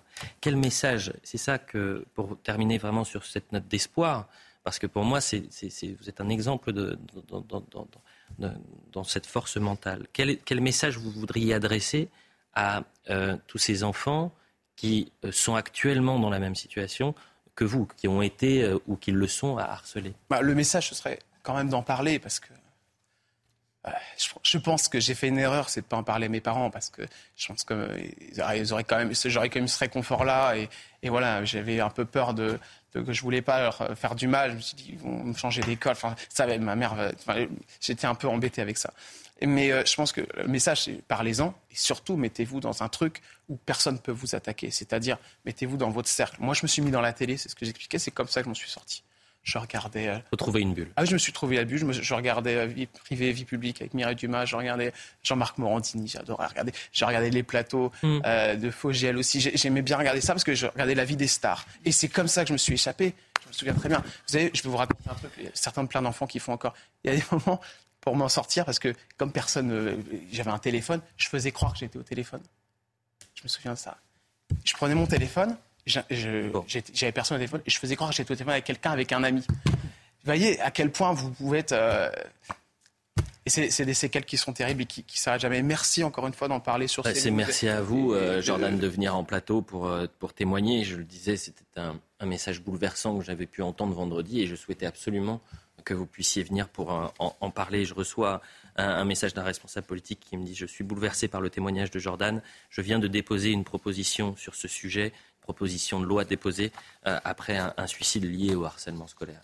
Donc euh, après ces témoignages-là, parce que la parole se libère, les choses avancent. Et donc merci à vous, euh, Jordan, parce qu'à travers votre témoignage, ce sont des, centaines, voire des milliers de- de- de- d'enfants qui sont actuellement en souffrance, qui vont probablement avancer. Merci beaucoup. C'est difficile de partir comme ça en, publicité. Vous connaissez ce métier mieux que personne, et on, va évoluer, avancer. Merci, Merci à encore. tous. La Merci à la publicité, on revient dans un instant. Les autres, Il est Ah, 10 c'est heures, il est celui-là. 10 heures. On reprend euh, l'heure des pros, on reprend nos esprits. J'ai reçu un nombre de messages. Intensité et pudeur de Jordan, de tels moments de télé sont certainement une bouée de sauvetage pour de nombreux jeunes harcelés. Mais il y a tant à faire pour les sortir de l'enfer du, du quotidien. Euh, Philippe, vous vouliez réagir? D'abord, juste le point sur l'information avec euh, la chère Audrey Berthaud. Et ensuite, on, on reprend le débat. De Vladimir Poutine à Joe Biden en passant par Volodymyr Zelensky ou encore Emmanuel Macron, plusieurs dirigeants ont adressé leurs félicitations à Recep Tayyip Erdogan après euh, sa victoire à la présidentielle hier. Il sera donc de nouveau à la tête du pays pour 5 ans. Le pèlerinage de Chartres a débuté. 16 000 personnes y participent cette année. C'est un chiffre record. Ils ont choisi de manifester leur foi en marchant trois jours, trois jours pour se rapprocher de Dieu. Ils doivent arriver cet après-midi à 15h30 pour la messe pontificale à la cathédrale de Chartres. Et puis on termine avec euh, du tennis. Lucas Pouille est euh, qualifié au deuxième tour de Roland Garros. Hier, le Français a battu l'Autrichien Jurij Rodionov en 3-7, 6-2, 6-4, 6-3. Aujourd'hui, c'est la numéro 1 française Caroline Garcia qui entre en lice. Elle doit affronter la chinoise Xi Yuang cet après-midi. Voilà pour le point sur l'information. On est toujours avec Elisabeth Lévy, Philippe Bilger, Gérard Leclerc, Nathan Dever. Il nous a rejoint sur le plateau Bérangère Bon. Merci d'être avec nous. Vous êtes journaliste, vous. avez écrit La Secrète, ce, livre qui fait tant polémique autour d'Elisabeth Borne. J'imagine que vous n'allez pas déjeuner euh, dans les prochains jours à, Matignon. C'est pas prévu. ce n'est pas prévu. Et euh, on peut être assez surpris de voir à quel point ce, livre euh, fait polémique du côté de Matignon. C'est-à-dire que la, première ministre en personne a réagi, espère retirer certains extraits de votre livre, vous accuse en fait d'être allé trop loin dans sa vie privée. Tout en disant qu'elle n'a pas lu le livre, première chose, mmh. euh, et, puis, et puis tout en ayant en fait mis sur la table elle-même, soit elle, soit ses très proches, tous les sujets qui concernent les passages demande, dont elle demande le retrait. Ça va être une vraie, une vraie, un vrai débat sur euh, qu'est-ce qui relève de la vie privée quand on est une personnalité politique, euh, cette frontière extrêmement fragile entre la vie privée et la, vie publique. Mais euh, je le dis aux téléspectateurs qui nous rejoignent, juste avant, on avait le témoignage de Jordan Deluxe, qui est animateur sur C8, qui présente une émission absolument formidable, qui a été victime de harcèlement dans, dans, son enfance, harcèlement scolaire. il a, cet harcèlement s'est poursuivi euh, lorsqu'il était en stage. Et Philippe, je ne vous ai pas donné la parole tout à l'heure, mais vous vouliez absolument réagir là-dessus. Euh, absolument. D'abord, le témoignage de Jordan est extrêmement émouvant, je ne le discuterai pas. Et ce à quoi je fais référence n'a sans doute rien à voir avec ce qu'il a subi au quotidien durant cinq ans. Mais je voulais donner un motif d'espoir fondé peut-être sur d'autres arguments. Euh, entre 5 et 10 ans, moi-même, dans un collège, je peux dire que j'ai été victime d'insultes, d'injures, traitées notamment de salboche. Et pourquoi je m'en suis sorti, je l'espère en tout cas le démontrer ici, c'est parce que d'abord, euh, les réseaux sociaux, vous l'avez dit, Bérangère n'existaient pas. Deuxième point, c'est parce que je ne savais pas que ce que je vivais s'appelait harcèlement scolaire. Je pense qu'à l'heure actuelle, on abuse un peu de ce terme et on le met sur tout et n'importe quoi. Et troisième élément, ça m'a marqué à vie, j'ai toujours considéré, sans doute à tort, que ce qui vous attaquait vous renforçait. Je n'ai jamais eu l'idée d'aller chercher ailleurs un remède. Mmh. Je m'en suis sorti, je l'espère, à peu près tout seul, et donc c'est aussi un motif d'espoir, à mon avis. Mais euh, votre euh, résilience, en quelque sorte, peut être aussi euh, exceptionnelle. C'est-à-dire, quand je dis exceptionnelle, c'est vraiment au sens premier du terme. C'est-à-dire que dans la majorité des cas, les enfants ont, du mal à, s'en sortir et appellent à l'aide. appellent, comme disait euh, Jordan tout à l'heure, euh, c'est-à-dire l'établissement.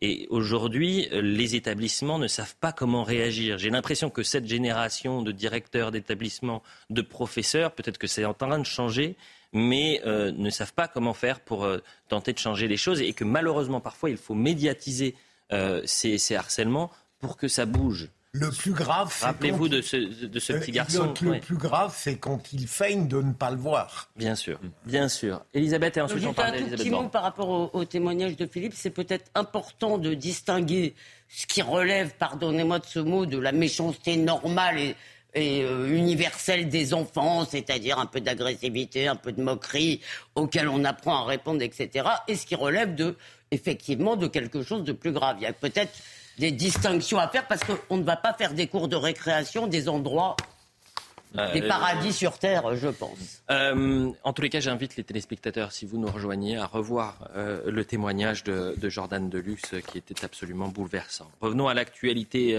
politique. Mais quand on parle de violence, il y a la violence des mots. Ça se retrouve dans, sur une école. Mais la violence politique aujourd'hui, parfois, peut faire peur. Je ne sais pas si euh, vous êtes d'accord avec moi, mais quels que soient d'ailleurs euh, les bords politiques, les attaques, les insultes, euh, les raccourcis qui peuvent être faits sur les heures les plus sombres de l'histoire et les responsables politiques du jour, moi, parfois, me, font, un- peu. Lorsque, puisqu'on va parler d'Elisabeth Borne, hier, Elisabeth Borne est au micro de Radio J. Elle explique que le Rassemblement national est un parti héritier du maréchal Pétain. C'est pas n'importe qui, Elisabeth Borne. C'est la chef du gouvernement.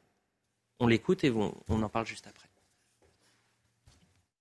Vous savez, moi, je ne crois pas du tout à la normalisation du Rassemblement national. Je pense qu'il ne faut pas banaliser ces idées. Ces idées euh, sont toujours les mêmes. Alors euh, maintenant, euh, le Rassemblement national y met les formes, mais je continue à penser que c'est une idéologie dangereuse. Héritier de Pétain? Oui, également héritier de Pétain. absolument. Marine Le Pen, pareil?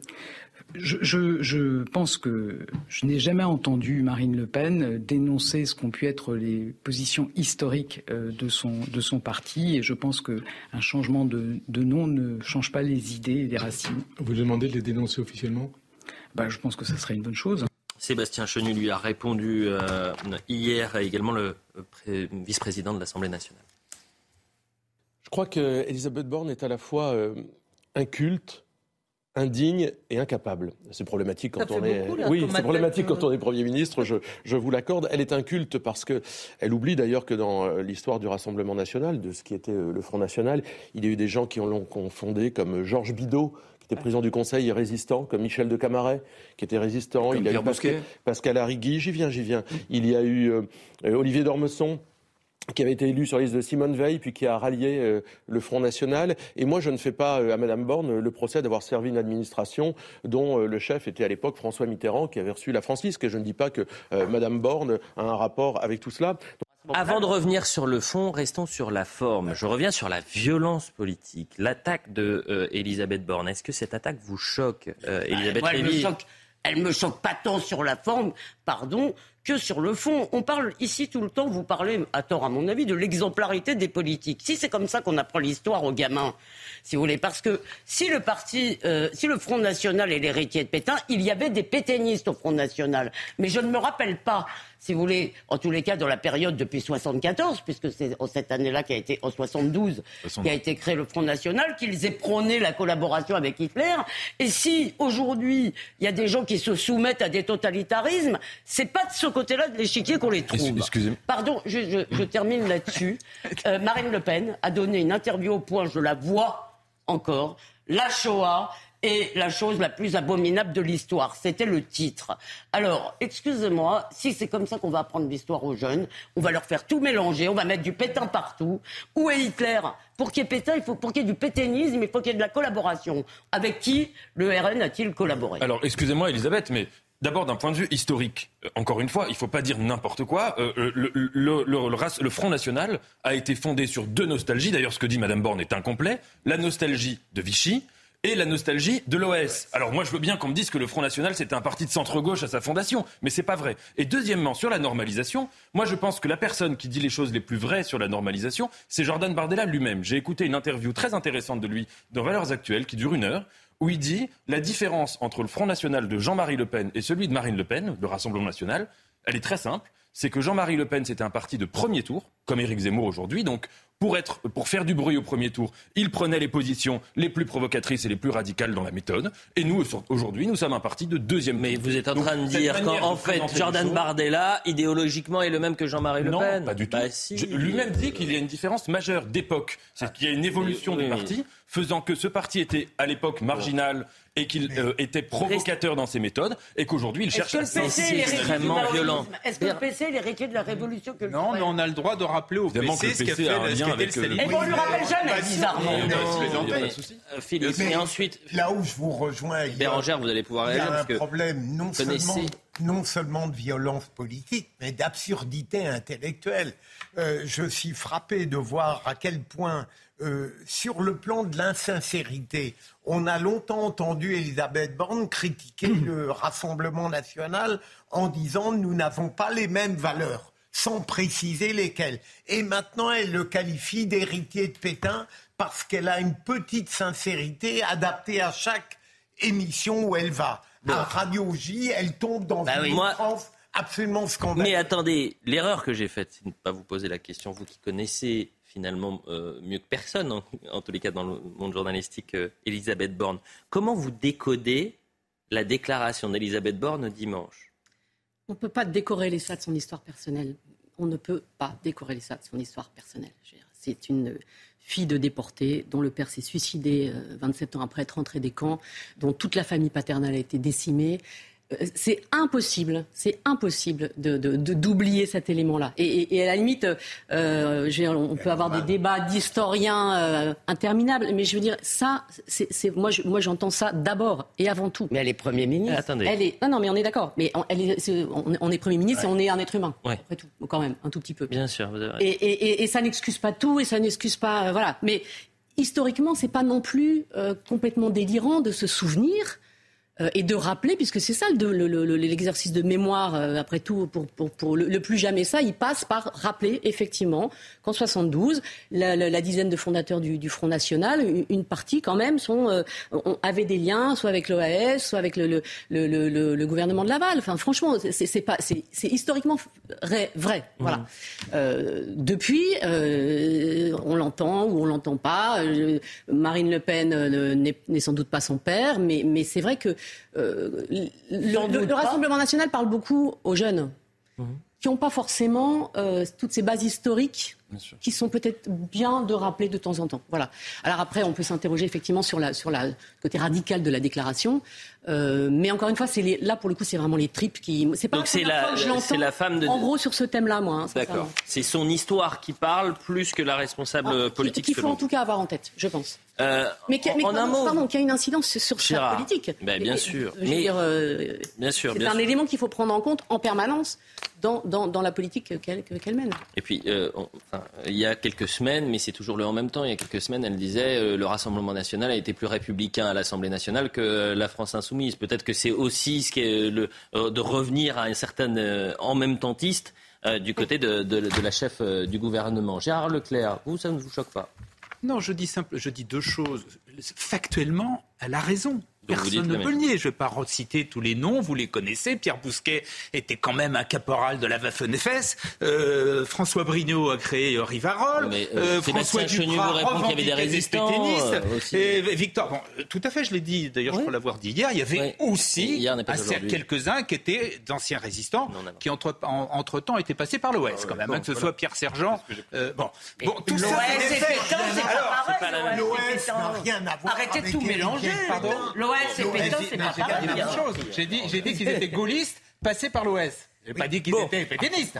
J'ai dit au contraire, ils étaient gaullistes. Pardon, Bon. pardon, pardon. Simplement, en, en termes d'ana- de, de- de situation politique, je suis pas sûr que ce soit de sa part extrêmement euh, positif et hein, entre guillemets intelligent, dans la mesure où on sait que cet argument, on peut le regretter, mais ça n'a à peu près aucun effet sur les gens qui votent pour le, pour le Rassemblement national. Donc, et au moment où on serait plutôt en train de, mon avis, on devrait en tout cas chercher un certain apaisement politique après C'était tout elle qui le demandait en Elle de- euh, Je en pense plus, pas que ce soit une bonne idée de sa part de rallumer ça. Mais c'est pas elle, pas qui dit ça, c'est Frédéric Aziza qui dit ça. Elle En répond plus, oui. oui. C'est pas Il elle a raison. euh, elle aurait très bien pu dire, écoutez, moi, c'est pas. euh, Aujourd'hui, je la combats sur le fond, euh, c'est-à-dire que son programme économique, euh, je ne sais pas, est un, un- injouable. Euh, il n'y a aucune euh, mesure sur l'écologie dans son programme, etc., etc. Euh, c'est pas ça qu'elle fait. Elliot, Alors, tu- ah, Bérangère, la, la- non, la vous majorité plaît, a quand même un vrai problème avec le, le RN. Je veux dire, Oui. de fait, Ils savent pas comment faire. Impeccable pendant toute la réforme des retraites, mais impeccable au sens où on les a pas entendus en fait. Sincèrement. Et donc, et donc ils, ils sont bien embêtés en fait de- de- de- dans dans leur recherche de majorité, euh, aussi parce que parce que entre les LFI qui claquaient les, les- les pupitres et qui, qui hurlaient pendant qu'elle euh, défendait sa motion de censure, euh, euh, enfin qu'elle se défendait contre la motion de censure, et le RN qui était quand même globalement assez silencieux, c'est très difficile en fait d'aller contrer le RN. Revenons, revenons, revenons. Ça.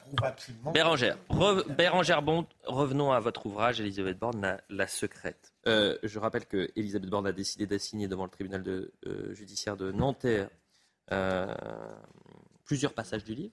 L'éditeur. L'éditeur, bien sûr, mais en cause plusieurs passages. Absolument. Oui, c'est pas le, le- Pourquoi vous riez? Parce que je viens de recevoir un message de Dominique Labarère qui nous regarde souvent et qui dit, qui rappelle que Couve de Murville. Donc vous n'écoutez pas les gens. Mais bah, vous me demandez. Oui, bah, parce que vous Couve êtes de dissipé. Murville était à Vichy jusqu'en 43. Je Pardonnez-moi. ferme la parenthèse. Donc, l'édition, Elisabeth Borne a demandé au tribunal la suppression de ses propos dans des mm, de possibles rééditions et de réimpressions, ainsi qu'une astreinte de euh, 1000 euros pour, par infraction constatée, 1 euro de dommages et intérêts symboliques et 5000 euros de titre de frais de justice.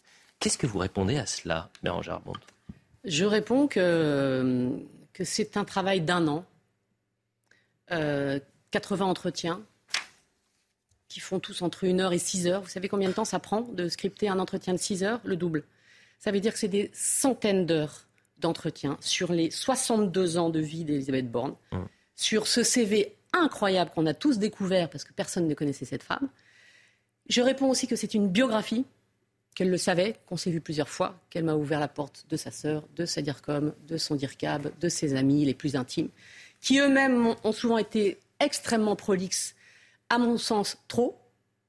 Et évidemment, moi, je fais mon travail de journaliste derrière. Et donc, je ne conserve et je n'utilise que ce qui, selon moi, éclaire le personnage public.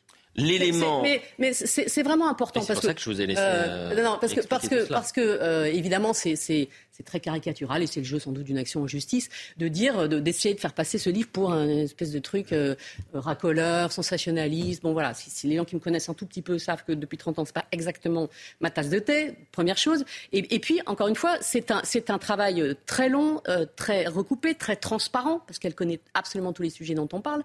Elle, elle, elle- elle a rien appris en ouvrant le livre Bien. Qu'elle a eu deux semaines et demie avant de- de- d'assigner en justice. Et puis, c'est pas la- votre premier ouvrage. Vous avez euh, écrit Les Mercredis de l'Élysée, vous avez euh, écrit plusieurs enquêtes sur Nicolas Hulot, euh, sur Édouard Philippe, vous avez écrit des nombreux documentaires.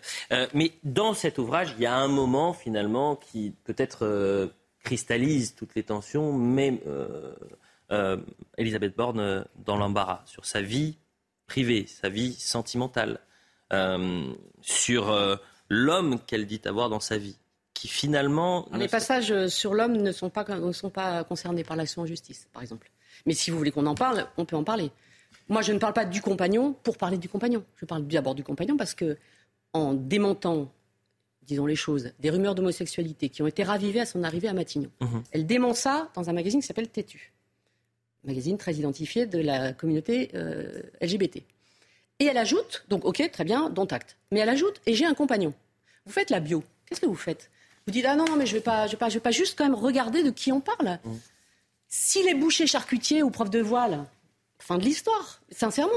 Ce sera intéressant. Il se trouve, et j'adore la viande et, et la voile, tout va bien, mais, mais, euh, mais, mais, mais il se trouve qu'il a un profil très politique, qu'il a été candidat aux européennes, qu'il était président d'une association qui s'appelle les Poissons Roses, qui appelait à la manif pour tous, qu'elle l'a embauché à la RATP quand elle était présidente. Tout ça est quand même plein de sujets intéressants. Et à la fin de la fin de l'enquête, je découvre surtout que ça n'est pas son compagnon, parce qu'en fait, il revendique, lui, sur son blog, être paxé avec une autre femme depuis deux ans.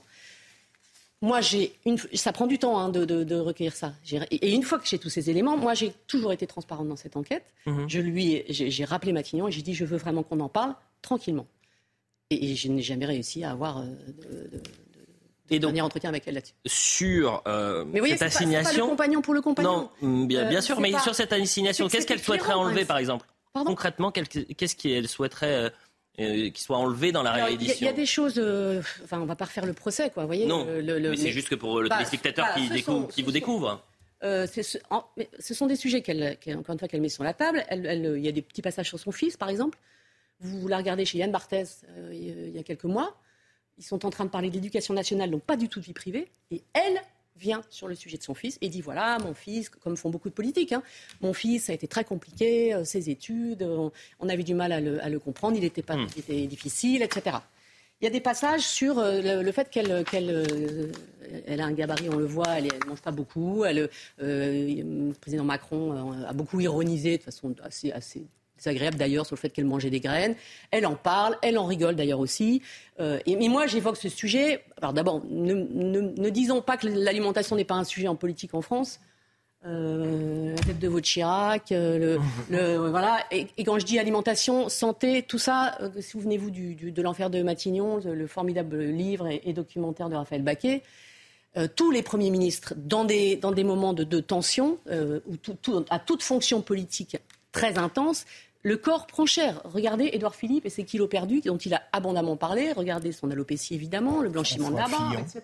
François Fillon, la sciatique. euh, enfin, bon voilà. Donc tout ça, tout ça est un sujet qui éclaire le personnage public.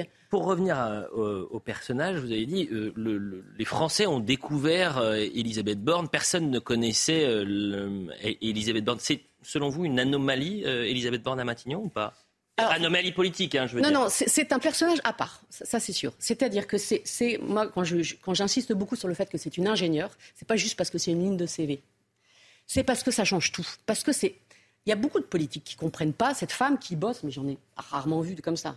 Et je devance votre question, mais vous voulez dire que les, les politiques ne bossent pas? Franchement, euh, Ça me faire comme un français, je pensais peu. pas du tout à ça. Comme, eux, euh, comme elle, il y en a peu, sincèrement. Alors, avec les côtés désagréables de, de, de- de l'affaire pour ceux qui sont autour de la table, c'est-à-dire que c'est toujours elle l'experte.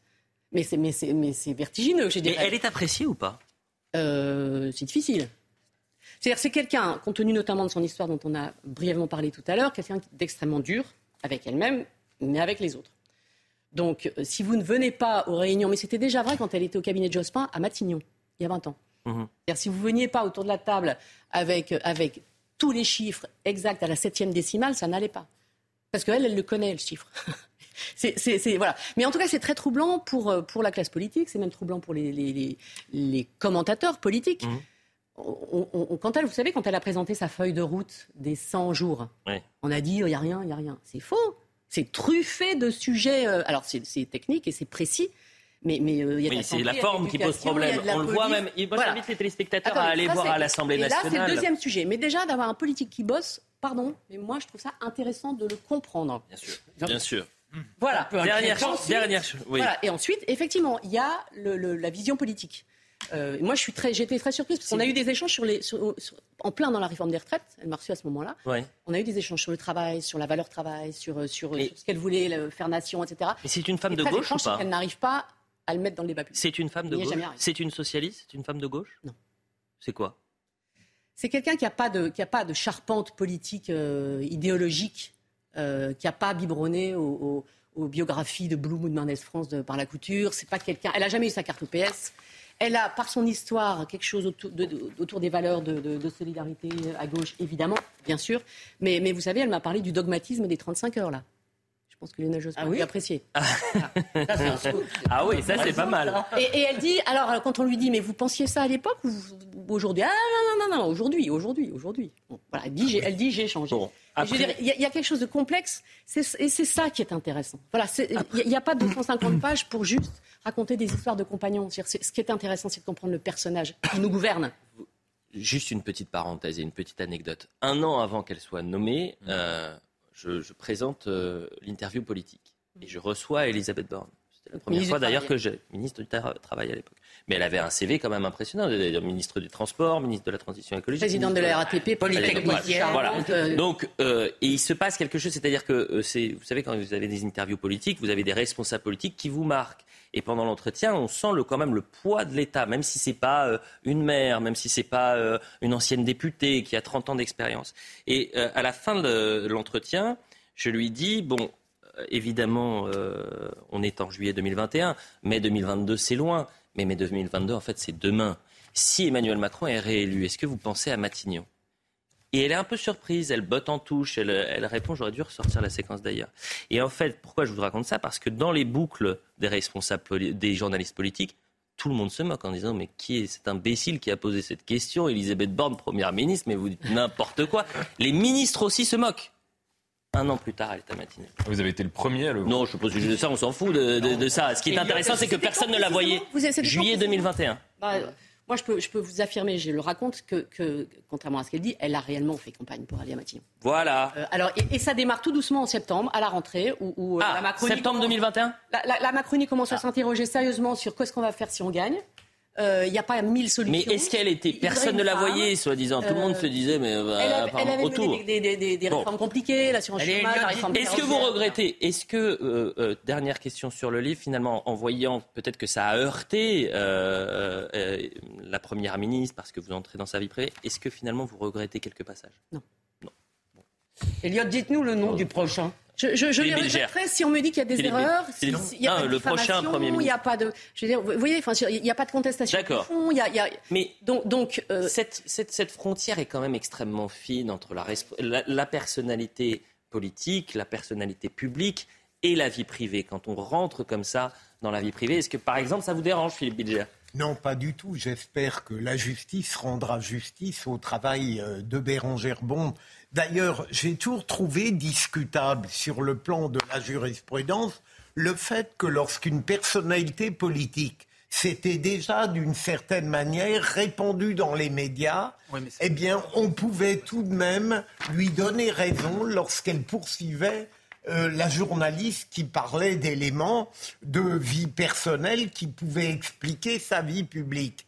Alors, ma question, Bérangère, euh, elle a, elle a parlé de certains éléments de vie personnelle, mais elle n'avait réellement jamais parlé de ses soupçons d'homosexualité, elle ne les avait jamais récusés. Est-ce que ça n'est pas le seul élément sur lequel vous seriez peut-être un peu mal à l'aise? Mais c'est elle qui en parle. Sincèrement, c'est elle qui en parle. Enfin, vous connaissez, euh, les, même les gens qui nous écoutent se doutent bien qu'on ne va pas faire une interview à têtu. Et moi, je peux vous ajouter, quand depuis un mois, la directrice de, de communication est harcelée par tous les journalistes, ils savent pertinemment que la question va lui être posée. C'est trop facile de dire, euh, on ne pouvait pas se douter qu'il y aurait une question là-dessus. Euh, une- allez, Et c'est euh, vrai que Nathan, une dernière. On découvert comme ça. Mais plus Mais sur je- la. moi, je- moi, je- mais- et moi, je ne Très vite. absolument Parce que j'ai une image avant, euh, avant, la- avant le journal de. Moi, j'ai, pas lu votre livre. je me, je me permettrai pas. pas de juger un livre que j'ai pas lu. Et je trouve que ce que vous avez dit est très intéressant. Mais c'est vrai qu'il y a un- il y, a un point qui me met mal à l'aise. Mais c'est pas dans ce que, pas tellement dans votre travail, mais dans l'époque en fait qui est la nôtre. C'est que si vous voulez quand même, je ne sais pas, quelqu'un comme François Mitterrand qui avait euh, objectivement une double vie, tout le- enfin tous les journalistes le savaient, euh, personne n'en parlait jamais et c'était, je pense, mieux. Je pense qu'on a perdu aujourd'hui. Euh, Une femme comme Elisabeth Borne, il y a des, il y a- à la limite, il y a des personnalités politiques qui passent leur temps à mettre en scène leur vie privée, à faire des unes de magazines. Donc à la limite que ça intéresse les journalistes. Mais une femme comme Elisabeth Borne, qui est quand même extraordinairement discrète là-dessus, je- je- ça me met mal à l'aise qu'on on puisse comme ça s'intéresser à est-ce que son compagnon, ceci, cela. Mais c'est pas. Mais c'est vous, pas dans la. l'époque qui est la ce nôtre. qui est- ah, ce Non, que non, vous nous non, dites, c'est moi, que dans l'assignation, il n'y a pas à retirer ces Non, passages. pas sur le compagnon, sur, l'homosexualité et notamment sur des, des- des- des déclarations on Hmm. de certains de ses amis, enfin qui Ouais. sont cités, des gens du cabinet qu'elle demande, dont elle demande de retirer les passages. C'est ça qui est. Mais on a le droit de mentir sur bon, sa vie oui. privée. Des non, mais choses. on a le droit de mentir sur sa vie je privée. je suis alors, totalement. ça pose je question. suis- Bah, si on parle de mensonges, oui, ça pose je question suis- je d'avoir. suis- d'avoir, Non, on a euh, le droit. Je suis totalement d'accord avec, avec Nathan. Elle peut être Euh, célibataire. Ce qui n'empêche que je n'ai pas non plus Elle le livre. être célibataire. Et je vais le lire, et je vais le lire parce que je- je- ça m'intéresse. Cela dit, ça, ça repose la question effectivement de cette zone qui est un peu grise sur la vie privée des, des- des hommes politiques. Et moi, je ne suis pas du tout partisan d'une sorte d'américanisation de la vie politique où l'on raconte toute, toute la, la vie privée. Comme disait Mais le c'est pas ça, c'est pas ça, Lisez-le avant. Mais oui, c'est pas ça son ouvrage. Je ne veux pas réagir sur une image qui n'a rien à voir. Attendez, on avance un petit peu quand même. On vient de faire euh, 20 Non, mais c'est minutes sur intéressant parce qu'on est dans le cœur du débat. Juste, juste d'un mot, on est parfaitement d'accord. Moi, c'est pas mon modèle du tout, l'américanisation, la totale transparence, etc. Mais on est responsable de ce qu'on dit. Euh, et donc, on n'est pas obligé, je veux dire, on n'est pas obligé de dire qu'on a un compagnon si, si, si Mais on a le droit. c'est pas le cas. Bon. On Mais a non, le droit. Elle, elle a le droit Elle d'être ne nous doit pas la vérité sur sa vie Et un personnage public, toutes les, les jurisprudences, et c'est, ça a été le débat, alors, euh, et, et, et Bigère le, le sait, la jurisprudence est, est claire Elisabeth Borne l'a- public est dans la lumière. Il y a des limites à garder que je pense vraiment avoir gardées. Je vous assure que si j'avais voulu faire du sensationnalisme, je vous assure que j'ai vraiment. Elisabeth Borne, la secrète de Bérangère Bond, c'était très intéressant. Et cette frontière, je le répète, entre la vie privée et la, la- la vie publique. Euh, vraiment deux mots. Elle va rester ou pas à Matignon Je pense. Combien de temps Parce que euh, Difficile à dire, mais ils ont, ils, ils ont, ils ont ce problème de majorité introuvable qui, qui, qui restera la donc même. cet été, elle euh, sera à Matignon. euh, vous me dites. quiconque- Moi, je pense. Bien. Mais après. euh, 10h30, le point sur l'information avec Audrey Berthaud, qui reste. 8 femmes sur 10 ont peur de rentrer seules chez elles le soir. C'est le triste constat du Haut Conseil à l'égalité. Face à cela, euh, Gérald Darmanin a annoncé le lancement d'une campagne de prévention. 5 millions de flyers seront distribués partout en France pour lutter contre l'insécurité des femmes. La campagne débute demain et aura lieu tout l'été. L'objectif est de rappeler les gestes à avoir lorsqu'on est témoin victime d'une agression. Non à une voie dédiée au covoiturage sur le périphérique parisien. Les franciliens ont voté. Une consultation électronique avait été lancée par la mairie de Paris. Elle a pris fin hier soir. 8 franciliens sur 10 refusent donc la mise en place de cette voie euh, dédiée sur le périphérique. Et puis 18 000 euros pour rester allongé 60 jours. La clinique spatiale de Toulouse mène des expériences pour préparer les futurs vols vers la Lune ou Mars. Pendant deux mois, 12 volontaires ne quitteront pas la position allongée. 3000 candidatures ont été reçues. Les sélectionnés toucheront donc 18 000 euros et cette somme sera versée sur 4 ans. Merci cher Audrey pour le point sur l'information. Je voulais qu'on termine avec cette euh, actualité concernant euh, les policiers, puisqu'il y a une semaine, jour pour jour, quasiment, euh, il y avait ce drame à, Roubaix, et que ce week-end, dans l'indifférence la plus totale, je ne sais pas si vous avez même vu cette information circuler, on a failli avoir un, drame similaire. Euh, c'est Linda Kebab qui l'a annoncé sur les réseaux sociaux cette nuit à La Rochelle. C'était dans la nuit de vendredi à samedi. Les collègues de la BAC intervenaient sur une voie rapide pour intercepter une voiture roulant à contresens et dont la conductrice était ivre. Ils sont parvenus à stopper cette voiture folle, à éviter un accident grave, mais notre collègue qui sécurisait les lieux a été violemment percuté par une voiture folle qui a pris la fuite. Notre collègue souffre de plusieurs fractures. Lui et son équipage sont traumatisés. Cet homme euh, est blessé gravement, mais il est miraculé. C'est-à-dire qu'on aurait pu avoir coup sur coup, après Roubaix, la même situation peu ou prou. C'est-à-dire que là, ils interviennent pour une voiture ils l'interpellent, l'homme sort pour sécuriser les lieux, percuté par une autre voiture. L'individu qui était le chauffard dans cette voiture a pris la fuite. Donc on est avec euh, Éric Maroc en direct, secrétaire régional euh, Alliance. Merci euh, d'être présent et en direct avec nous. Est-ce que vous avez des, déjà des nouvelles rassurantes à nous donner de votre, de votre collègue? Est-ce qu'il va mieux?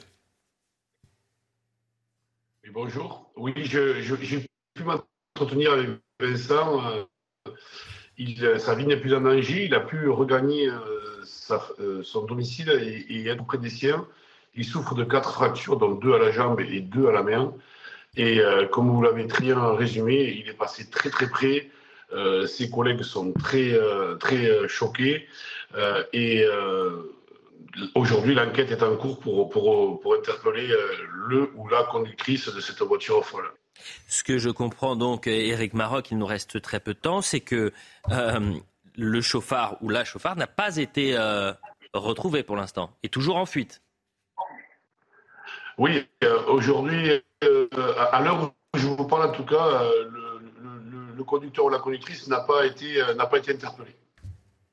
Bon, écoutez, on en a beaucoup parlé ce week-end, mais on était les seuls à traiter cette actualité ce week-end, alors que on sort d'une séquence absolument dramatique. vous avez dit ce week-end d'ailleurs, on a la sensation d'être des quilles sur la route. Oui, j'ai dit ça sur votre antenne hier. Effectivement, vous l'avez dit tout à l'heure, les faits euh, s'accumulent, il y a une répétition et, euh, les policiers euh, continuent très professionnellement leur, travail. Malheureusement, le degré de violence et, l'impunité font que les usagers de la route ou les, ou les voyous, carrément, ou les criminels, n'hésitent plus à, à, prendre tous les risques pour échapper au contrôle de police. et, et c'est une, une, une c'est une tragédie pour nous et, nos collègues sont vraiment très choqués, vous l'avez dit, à Roubaix, trois morts euh, la semaine dernière. Là, on est passé vraiment, vraiment euh, très, très près de, la correctionnelle euh, et, on espère que ça va s'arrêter. Il faut absolument que le législateur donne les moyens à, nos collègues d'une batterie ou d'un arsenal de, de, de, de juridiques ou, euh, ou, ou, administratifs pour qu'on puisse taper plus fort et avoir une réponse pénale plus ferme et plus juste. Merci Eric Maroc. On voulait vraiment avoir votre témoignage euh, ce matin et surtout avoir des nouvelles et, elles sont euh, rassurantes. C'est-à-dire que si votre collègue est sorti d'affaires, c'est déjà, c'est déjà une bonne nouvelle, même si il a de, multiples fractures et encore une fois, indifférence totale sur ce sujet-là. Personne n'en parlait. Deux voitures, impliquant deux voitures. Euh, c'est déjà terminé. Franchement, c'était allé à une vitesse ce matin. Merci à, tous les cinq. C'est un plaisir euh, de, pouvoir être euh, avec, avec vous. Vous retrouverez bien évidemment demain matin Pascal Pro. Audrey Missiraca était à la réalisation. Adam Son, Guillaume Vinour à la vision. Samuel Vasselin et Justine Cercara pour la préparation de l'émission. Revoyez cette émission sur cnews.fr et dans un instant, c'est Jean-Marc Morandini. Merci Bérangère Bon. Merci à vous. Merci de votre accueil.